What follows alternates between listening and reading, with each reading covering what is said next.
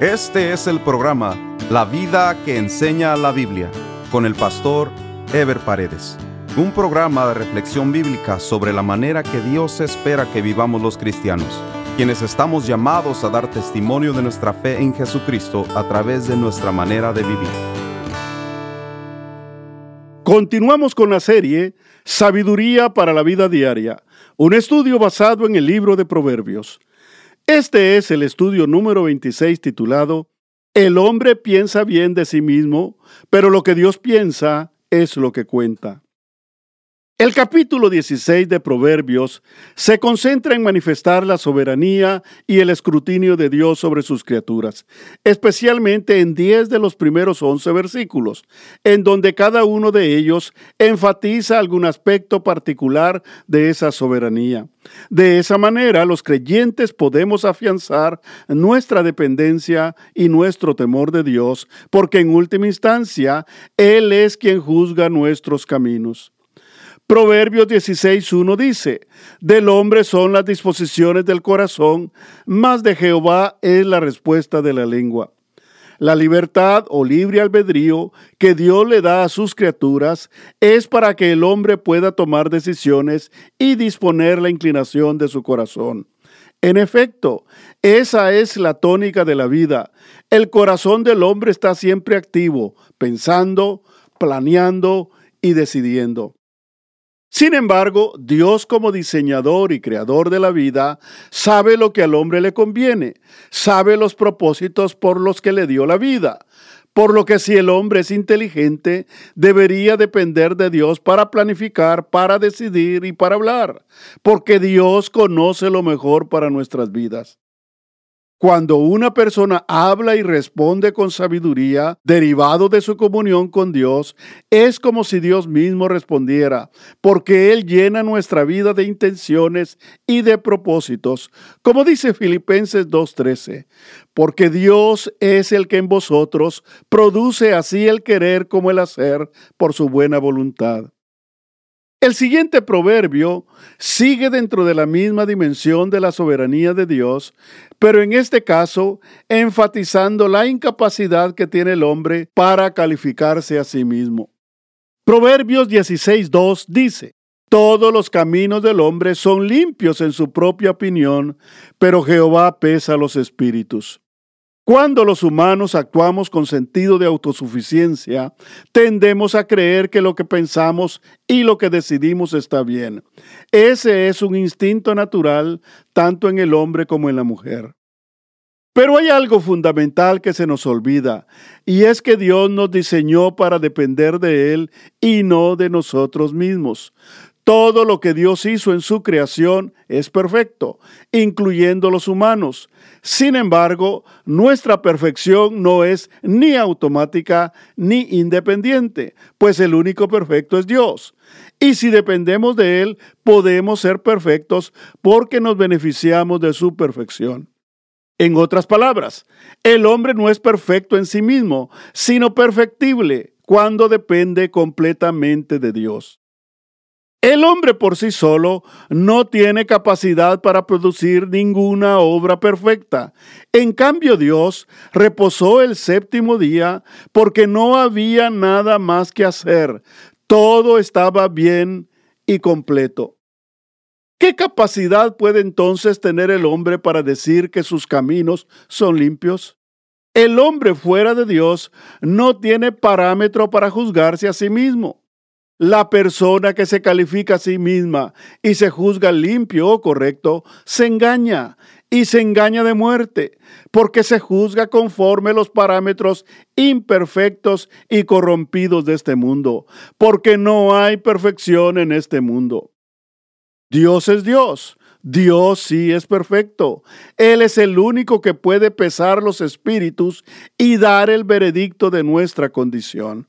La persona sabia entonces es la que busca la perfección de Dios, la cual es posible por la gracia que Él nos da a través de la obra de Jesucristo en nuestras vidas. El ser humano, por naturaleza, tiende a justificarse y a pensar que todo lo que hace está bien. El hombre por su propia naturaleza pecaminosa no puede verse imparcialmente, sino que siempre se autocalificará egoístamente, es decir, siempre pensará bien de sí mismo. David hizo una profunda reflexión sobre este mismo pensamiento cuando dijo en Salmos 19:12, ¿quién podrá entender sus propios errores? Líbrame de los que me son ocultos. Esto nos lleva a pensar que el hombre no está capacitado para entender o para aceptar sus propios errores. No los mira o no los acepta, o ambas cosas. El hombre puede pensar lo que quiera de sí mismo, pero si Dios no está en el asunto, el hombre vivirá engañado, pues solo Dios puede pesar los espíritus, o sea, que solo Dios puede escudriñar los propósitos más íntimos del corazón y determinar las intenciones y los motivos que hay detrás de cada pensamiento, acción o conducta en la vida del hombre. Y solo Él puede determinar el valor de lo que somos. Por eso es que debemos entregarle a Él el control total de nuestra vida. Proverbios 16:13 dice, Encomienda a Jehová tus obras y tus pensamientos serán afirmados. Este proverbio confirma lo que decíamos en el versículo 1. Primero se dijo que el hombre tiene la libertad de disponer los pensamientos de su corazón, pero que de Dios vienen las decisiones sabias, por lo que el hombre prudente alimenta su corazón con la palabra de Dios para que lo que salga de él venga bajo la dirección de Dios. Lo que hace este proverbio es confirmar esa afirmación. Un creyente debe usar su libertad de disposición o libre albedrío para encomendar su vida en las manos de Dios. No tiene sentido perder tiempo y oportunidades tratando de resolver la vida por nosotros mismos. Entre más rápido encomendemos nuestra vida a Dios, más rápido empezaremos a cosechar las bendiciones de la obediencia. Los pensamientos del hombre no son firmes.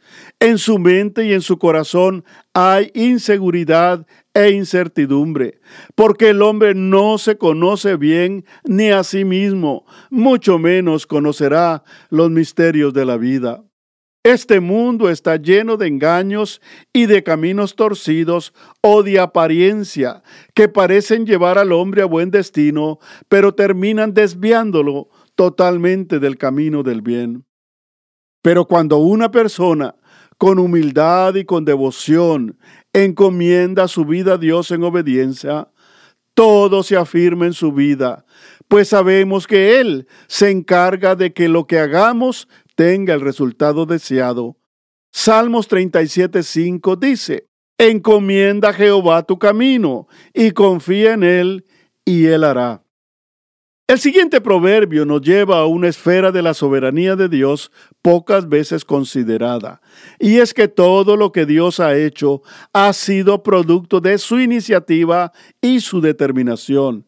Él es su propia inspiración y su propia causa.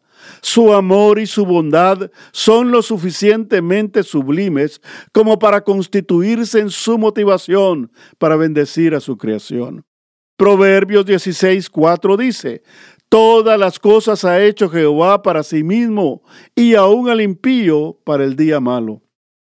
Todas las cosas existen por la iniciativa de Dios y para la gloria de Dios. Dios hizo al hombre para bendecirlo y para compartir su amor. O sea que todo lo que Dios hizo, lo hizo para satisfacer su propio amor y su propia bondad. Todas las cosas fueron hechas por Él y para Él. No puede haber ninguna confusión en la manifestación de su soberanía. Como dice Romanos 11:36, porque de Él y por Él y para Él son todas las cosas. A Él sea la gloria por los siglos. Amén.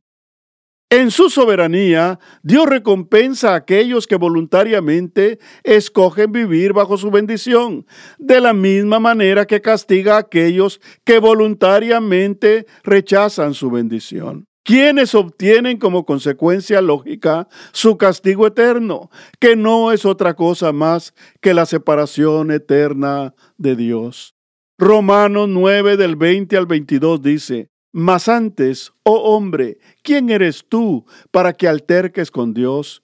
Dirá el vaso de barro al que lo formó, ¿por qué me has hecho así? ¿O no tiene potestad el alfarero sobre el barro para hacer de la misma masa un vaso para honra y otro para deshonra? ¿Y qué si Dios, queriendo mostrar su ira y hacer notorio su poder, soportó con mucha paciencia los vasos de ira preparados para destrucción?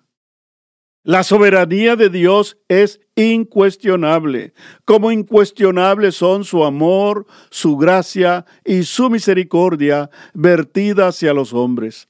Los creyentes debemos mantener un permanente agradecimiento y mantener un espíritu de obediencia por la manifestación de su misericordia hacia nosotros. Un Dios donde no caben vacilaciones ni dudas. Un Dios que sabe lo que es y lo que quiere y que se da a conocer para que el hombre sepa quién es su Dios y su Creador. Como dice Apocalipsis 1.8, yo soy el alfa y el omega, principio y fin, dice el Señor, el que es y que era y que ha de venir, el Todopoderoso. Proverbios 16.5 dice, Abominación es a Jehová todo altivo de corazón, ciertamente no quedará impune. Este proverbio confirma las afirmaciones hechas con anterioridad. Así como Dios ama a los que le obedecen, de la misma manera rechaza a los que desobedecen sus mandamientos. De la misma manera también premia a los que se humillan, como castiga a los que se enaltecen. Los altivos son los que se alzan en contra no solo de las personas de bien, sino sobre todo en contra de los principios que Dios establece en su palabra. No hay cosa más desagradable para Dios que aquel que se quiere exaltar a sí mismo, pues solo Dios es el único que merece exaltación, como dice Isaías 2.11. La altivez de los ojos del hombre será abatida, y la soberbia de los hombres será humillada, y Jehová solo será exaltado en aquel día. Cuando la Biblia se refiere a los altivos de corazón, está enmarcando a aquellos que cultivan en su corazón autosuficiencia y rebeldía en contra de Dios. Es como aquella generación que se menciona en el libro de Génesis en el capítulo 11, que se levantó dirigida por Nimrod para edificar una ciudad y una torre en abierta y obstinada oposición a los propósitos de Dios. Dios descendió para destruir sus planes, para confundirlos con lenguas incomprensibles y así diseminarlos sobre la faz de la tierra. Lo que ellos pretendieron hacer con orgullo y altivez, Dios lo convirtió en vergüenza y confusión. Desafortunadamente, hay miembros de iglesias que se levantan con altivez en contra de los líderes o pastores que Dios ha puesto en una congregación. La mayor ignorancia de esas personas es desconocer que lo que están haciendo en contra de un siervo de Dios lo hacen a Dios mismo. Por eso es Dios mismo el que se encarga de avergonzarlos, como le sucedió a los amigos de Job, que se levantaron en contra de él, recibiendo la vergüenza y la humillación, no de Job, sino de Dios mismo. Porque lo que le dijeron a Job, contra Dios lo dijeron, como dice Job 42.7. Y aconteció que después que habló Jehová estas palabras a Job, Jehová dijo a Elifaz temanita, mi ira se encendió contra ti y tus dos compañeros, porque no habéis hablado de mí lo recto, como mi siervo Job. El siguiente versículo nos muestra la fase compasiva de la soberanía de Dios. Proverbios 16, 6 dice, Con misericordia y verdad se corrige el pecado, y con el temor de Jehová los hombres se apartan del mal. Este proverbio nos enseña que la gracia y la misericordia de Dios no es algo que no haya estado presente en el Antiguo Testamento. Dios tiene un corazón compasivo. Pero hay que entender claramente que no es que Dios vaya a ignorar el pecado, sino que está hablando de la necesidad de erradicar el pecado y los medios que Él emplea para que los hombres se aparten del mismo. Dios siempre manifiesta un espíritu paciente y misericordioso con el pecador, pero al mismo tiempo insiste en la proclamación de su verdad para que el hombre reconozca su desvío, como dice Salmos 25:10. Todas las sendas de Jehová son misericordia y verdad para los que guardan su pacto y sus testimonios. Precisamente cuando el hombre desarrolla su temor de Dios es porque ha entendido por medio de la verdad que sus caminos estaban desviados, totalmente fuera de la voluntad de Dios. Por eso se deleita en el temor de Dios, porque eso es lo que lo aparta del mal. Como dice Job 28, 28. Y dijo al hombre, He aquí que el temor del Señor es la sabiduría y el apartarse del mal, la inteligencia. De alguna manera, el proverbio contiene implícitamente que los creyentes debemos manifestar misericordia sin dejar de manifestar la verdad de su palabra para que los pecadores se aparten de sus malos caminos. Proverbios 16:7 dice, Cuando los caminos del hombre son agradables a Jehová, aún a sus enemigos hace estar en paz con él. Este proverbio contiene un pensamiento de estímulo y fortaleza para el creyente, porque nos muestra cómo Dios, en su soberanía, puede cambiar las intenciones de un corazón para traer paz y seguridad al corazón de aquel que vive para agradarlo a Él. La Biblia nos narra la historia de Jacob y Esaú, que fueron dos hermanos que llegaron a enemistarse. Como Esaú llegó a odiar a Jacob después que éste lo suplantó. Jacob, sin embargo, buscó a Dios y halló gracia delante de sus ojos.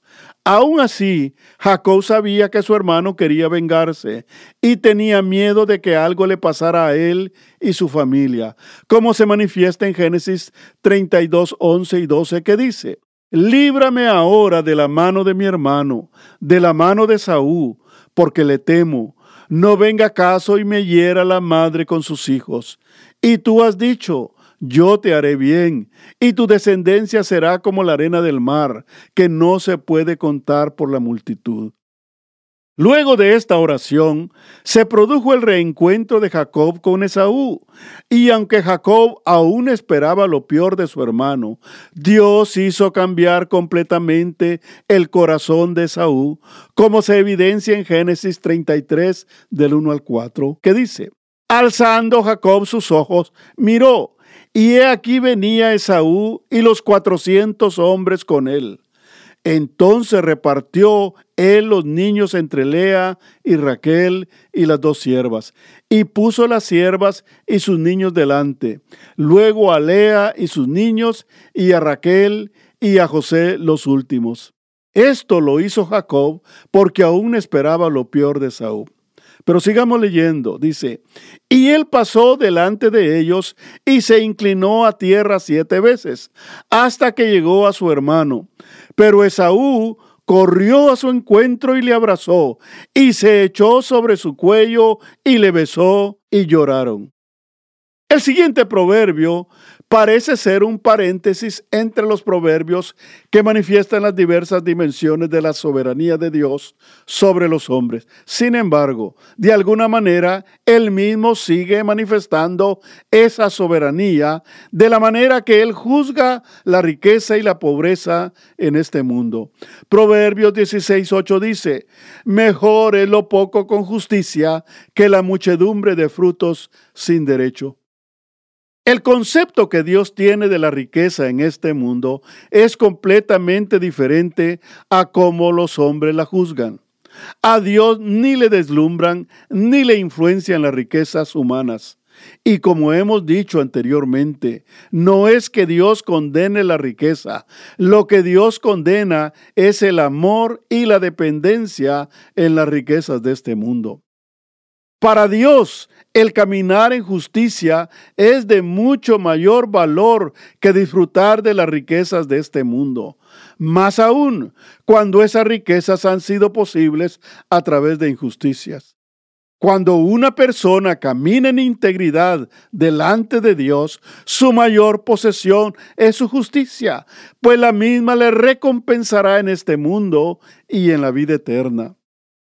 Tampoco quiere decir que para ser justo hay que ser pobre, o que si uno quiere andar en la justicia de Dios no debe enriquecerse. Cuando la Biblia dice mejore lo poco del justo, es porque los hijos de Dios debemos desarrollar primero y antes de todo un amor y un deber por la justicia divina antes de buscar la prosperidad en este mundo.